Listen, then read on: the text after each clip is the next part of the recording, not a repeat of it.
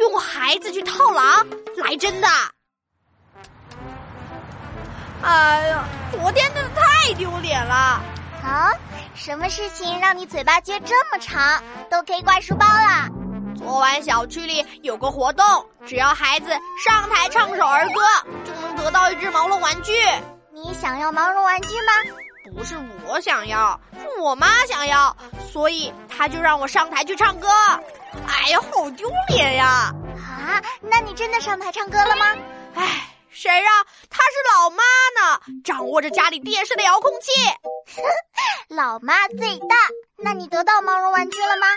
唉，应该说是我妈得到了毛绒玩具，是一只笨狼玩偶。老妈可喜欢了，她还高兴地说：“嗯，真是舍不得孩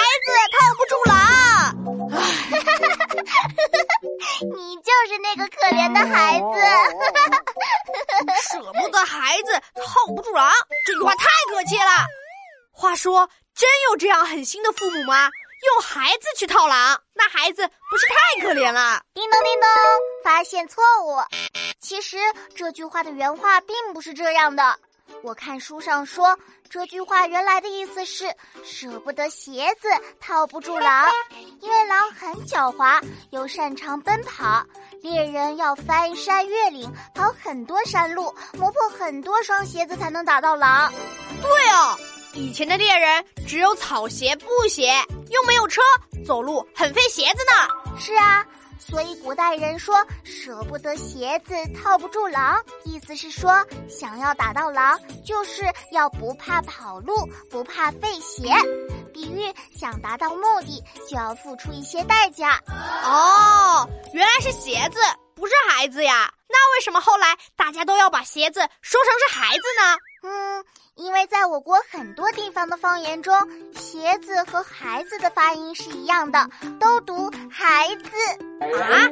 鞋子也叫孩子，孩子也叫孩子，对，就是这样。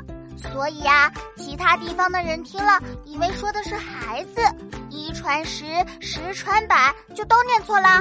原来是这样啊，应该是舍不得鞋子套不住狼才对。我要回家告诉老妈，想要笨狼玩偶就要自己去拿自己的鞋子去，而不是让孩子去。哼，就是这样。哎，娜娜，可不可以告诉我你昨晚唱了什么儿歌呀？嗯，我，嗯，我我唱了小兔子乖乖。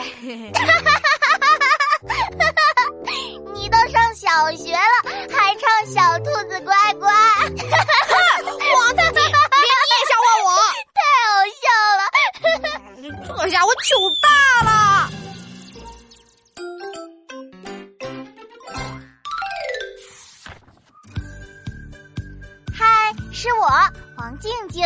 舍不得孩子套不住狼的说法其实是错的，正确的说法是舍不得鞋子套不住狼。想要打到狼，就不要怕跑路，不怕费鞋。现在你知道了吧？